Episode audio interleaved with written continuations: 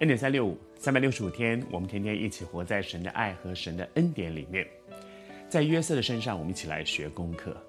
约瑟在面对一个生命里面很大的试探，我还是说，在预备这一系列的分享的时候，我里面有一个很深的提醒：我也在面对我生命当中的一些试探，你也在面对你生命当中的一些试探。但是，我们怎么样可以靠着神的恩典，能够胜过这些试探？在约瑟的身上。我们来学功课。当约瑟把那件衣服，那个妇人抓住他的衣服说：“你和我一起同寝。”而他把那个衣服丢下来，对他的人生当中，他在面对一个抉择。求神提醒我们：什么是更重要？什么是更宝贝？什么是不可以失去的？衣服丢了也就丢了，但是我不可以丢了我的属灵的原则，我不可以丢了一个圣洁的生活，我不可以丢了一个上帝在我生命当中的那个命定，以至于把那衣服丢了。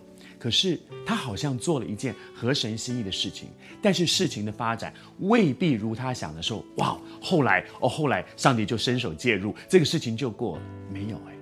他遇到的情况其实并不好。那个妇人看他跑出去以后呢，就告诉别人说：“他说哇，就跟他的主人波提法说，你所带来的这个人就是指的约瑟，说那个希伯来人戏弄我。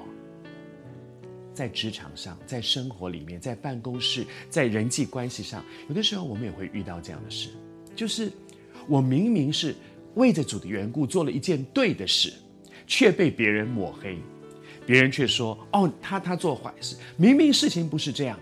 你知道世上有很多的事情是黑白不分的，或者是说明明是白的，还要把你说成黑的；明明是黑的，还要把它说成白的，让我们常常有时候觉得有口难辩。你正在面对这样的问题吗？在约瑟的身上，我求主帮助我们。你终究会发现，圣经上有一句话叫做‘万事互相效力’。”真的，有的时候当下你觉得没有道理，你很委屈，你很生气，你很愤怒说，怎么会这样，没有道理。但是谢谢主，有的时候我们甚至会跟神发脾气。你是不是也正在跟神发脾气？你是不是也正在跟神说，神为什么会这样呢？为什么你你都不管事吗？我明明做的是对的事。我在工作的那段时间里面也曾经碰过这样类似的事情，十个人的工作到最后。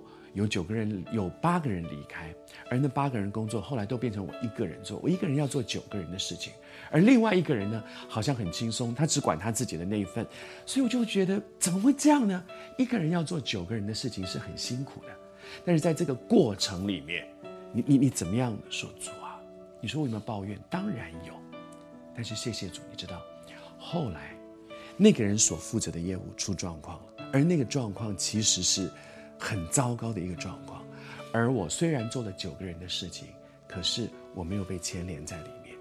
我后来才发现说，主啊，原来其实你是保护我的，你保守我没有被牵连在那一件事情当中。而当下我却很生气，说主，你怎么都没有听我的祷告？真的，万事互相效力，主知道什么是对你最好的。当下。